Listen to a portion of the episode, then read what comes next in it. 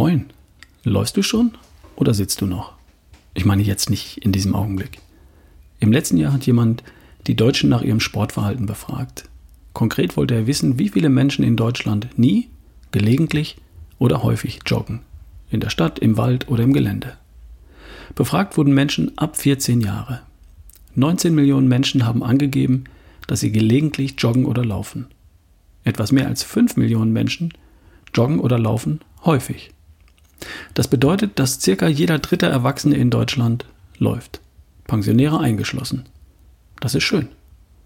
Wir sind ein reiches Land. Vielen Menschen bei uns geht es gut. Wir haben Zeit für sowas. Das Wetter bei uns ist mild, Schnee ist selten geworden und laufen kann man schließlich überall. Praktisch das ganze Jahr. Es spricht nicht viel dagegen, zu laufen. Es spricht sogar einiges dafür. Gehen wir mal in der Geschichte etwas zurück. Ich meine weit zurück. Sehr weit. Vor drei Millionen Jahren haben unsere Vorfahren sich aufgerichtet und den aufrechten Gang erlernt. Vor rund zwei Millionen Jahren war der Homo erectus bereits ein veritabler Weltenbummler, der weite Strecken zu Fuß zurückgelegt hat. Wir heutigen modernen Menschen, Homo sapiens, sind anatomisch für eine Sache optimiert.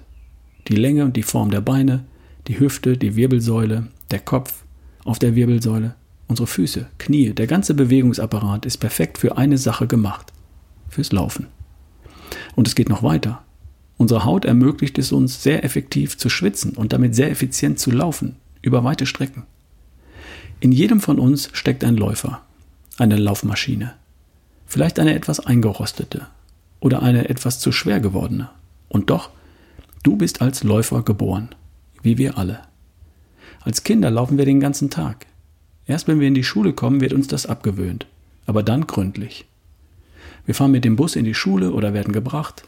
Wir sitzen stundenlang im Unterricht, dann wieder im Bus oder im Auto, dann am Tisch zum Essen, dann vor den Hausaufgaben, dann wieder am Tisch zum Abendessen.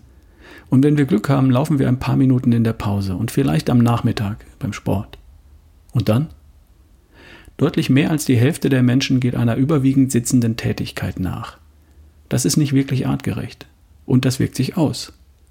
Gemacht sind wir dafür, aufrecht auf zwei Beinen zu sein und uns zu bewegen. Und das war in den vergangenen zwei Millionen Jahren unserer Evolution auch die Regel. Bis vor ein, zwei Generationen. Und heute schaffen viele von uns gerade mal 4000, 5000 Schritte am Tag. 20.000 Schritte am Tag wären vermutlich artgerecht. Und 10.000 Schritte am Tag sollten es schon sein, so die Empfehlung der Weltgesundheitsorganisation WHO. Weil viele von uns an einem normalen Arbeitstag da nicht hinkommen, bräuchte es noch etwas mehr. Und angenommen, wir schaffen diese 10.000 Schritte. Wofür wäre das gut? Bei jedem Schritt entsteht ein mechanischer Impuls, angefangen vom Sprunggelenk über den Unterschenkel, das Knie, Oberschenkel, Hüfte, Wirbelsäule. Dieser Impuls sorgt für die Produktion des Wachstumshormons HGH. Und dieses Hormon ist ein wahrer Jungbrunnen. HGH lässt das Bindegewebe straff und geschmeidig bleiben das Fett schmilzen und die Muskeln wachsen. HGH hätten wir gern. Das kann man sich spritzen lassen in einer Anti-Aging-Klinik. Anti-Aging-Klinik, so heißt das. Für 180 Euro pro Spritze. Oder man macht es sich selbst. Durch Gehen, Springen, Laufen. Möglichst jeden Tag.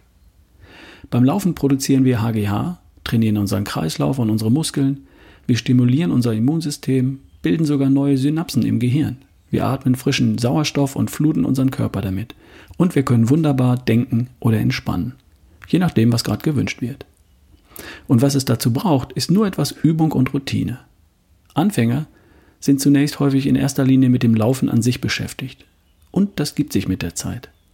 Wer regelmäßig läuft, der wird erleben, dass irgendwann die Beine und dann auch die Gedanken fliegen. In jedem von uns steckt ein Läufer. Jeder kann laufen lernen. Und Laufen würde so viel für deine Gesundheit tun. Guido Sander wog 193 Kilogramm im Jahr 2016. Im Herbst 2019 lief er den Marathon in Köln in einer Zeit von 3 Stunden und 17 Minuten. 73 Kilo leicht, schlank, superfit und kerngesund. Guido hat den Läufer in seinem ehemals kranken und viel zu schweren Körper freigelegt und hervorgeholt. Erst hat er begonnen, Gewicht zu verlieren. Dann ist er Rad gefahren dann gegangen, später dann gejoggt, gelaufen und schließlich gerannt. 42,2 Kilometer weit, in drei Stunden und 17 Minuten. Also sag mir nicht, du kannst nicht laufen. Können kannst du, wenn du willst. Ausgenommen ist natürlich Dirk. Dirk mit dem Rolli. Aufrecht auf zwei Beinen geht bei ihm wirklich nicht, aber dafür läuft er mit den Armen. Sport im Rollstuhl geht richtig in die Arme. Und du musst ja auch nicht gleich weite Strecken rennen. Wer seine 10.000 Schritte am Tag noch nicht schafft, der könnte ja mal mit Gehen anfangen. Für 1000 zusätzliche Schritte brauchst du gerade mal 10 Minuten, wenn du gehst. Das ist keine große Sache. Also, läufst du schon oder sitzt du noch? Bis morgen dann. Dein Ralf Bohlmann.